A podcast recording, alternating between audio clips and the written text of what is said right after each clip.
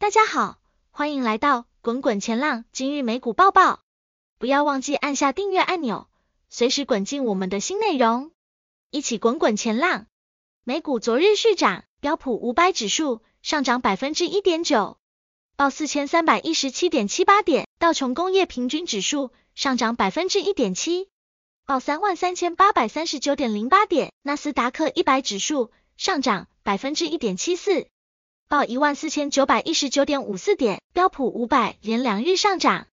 自从 FED 会议发言完，股债皆强势反弹回十月初的水准。会议上，FED 维持利率不变，并保持再次升息的空间。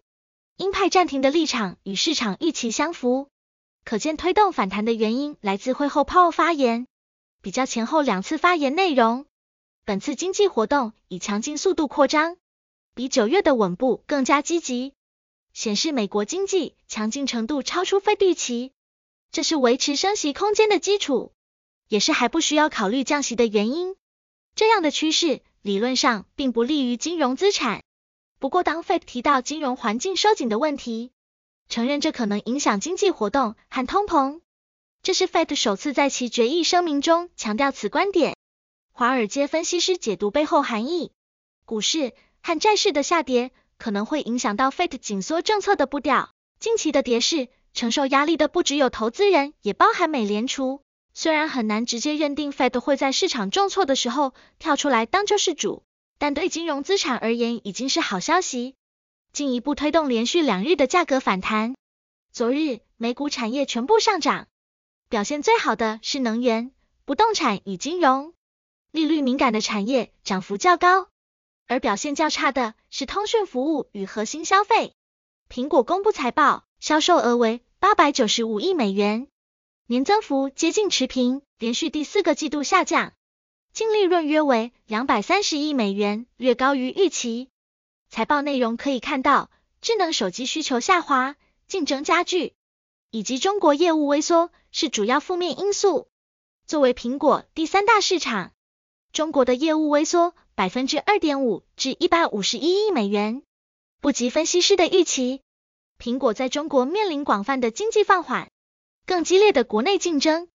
根据 Counterpoint Research 的数据，在截至九月份的三个月内，华为智能手机在中国的销量同比增百分之三十七，而 iPhone 销量下降百分之十。同期，在中国的智能手机整体销量下降百分之三。而且，苹果在中国也面临更严格的政府审查。对于第四季公司指引，面对消费力较高的假日季节，公司预期整体销售与去年接近。由于指引并不算积极，股价盘后一度下跌百分之四。针对 AI 话题，苹果 CEO 库克并没有透露太多内容，仅提到在该领域投资颇多。今日即将公布服务业购经理人指数，鉴于前一个月。新订单分类指数大幅下滑，和已经公布的区域指数皆下降。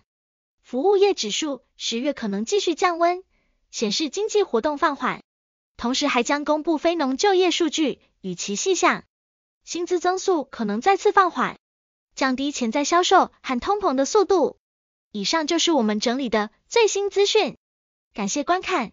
如果喜欢，记得订阅、按赞，将你的想法留在下方。我们应该都会听取建议，下部影片见。